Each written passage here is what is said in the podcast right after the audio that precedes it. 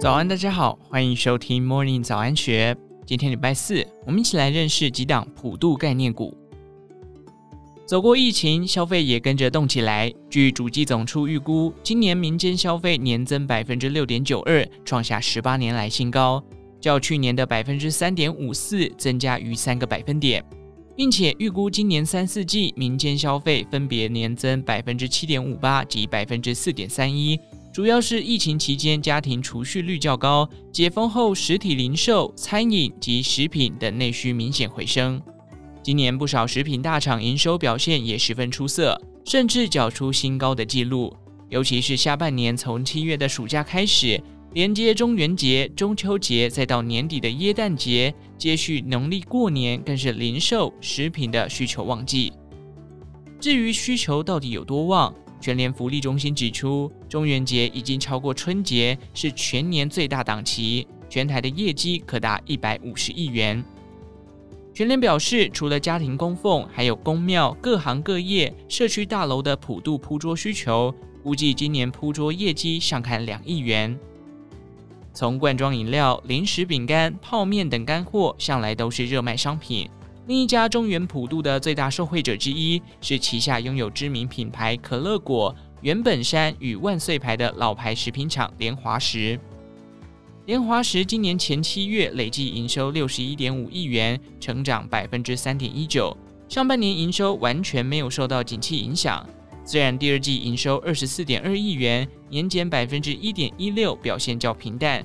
不过七月营收九点五七亿元，已慢慢回升。下半年的旺季效应逐渐浮现。此外，联华石斥资六十亿元的观音新厂去年下半年开工，除建置自动化产线之外，也更靠近通路客户仓储，预期可以降低大体积商品的运送成本。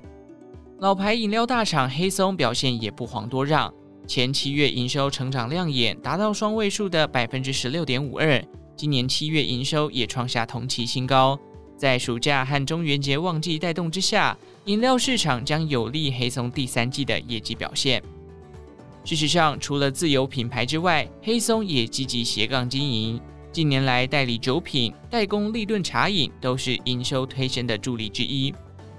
除了饼干、饮料等干货之外，食品原料也跟着下游需求受惠。台湾最大的麦芽糖制造商、前三大果糖厂环泰。前七月营收三十一点二九亿元，营收年增逾百分之八。上半年的营收、毛利率、营业利率皆表现亮眼，基本面表现强劲。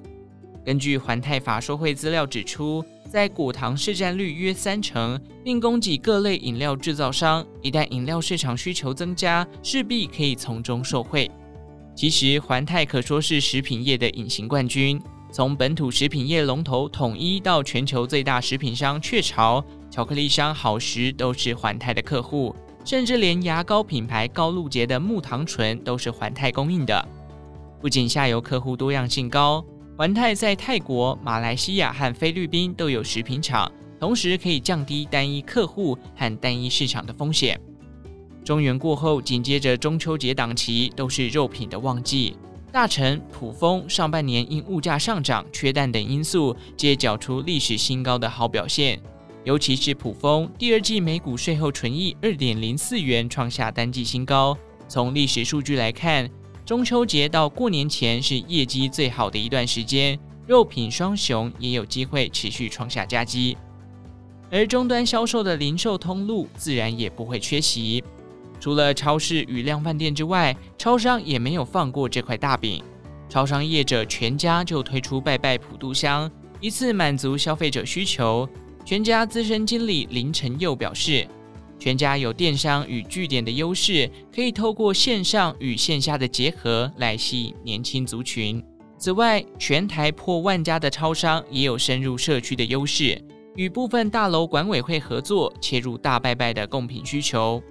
全家七月营收八十九亿元，已经创下单月新高。展望下半年旺季，应该能维持持续成长的步伐。民以食为天，由于食品、零售都是稳定、需求不轻易衰退的内需产业。值得注意的是，过去号称牛皮股的食品产业成交量已经明显上升，在这段期间扮演资金避风港的角色。现在台股盘势波动剧烈，在食品零售产业友好的基本面表现支撑之下，不要追高，或许可以避开台股的波动。以上内容出自《金周刊》一三九二期，详细内容欢迎参考资讯栏下方的文章连结。最后，祝福您有个美好的一天，我们下次再见。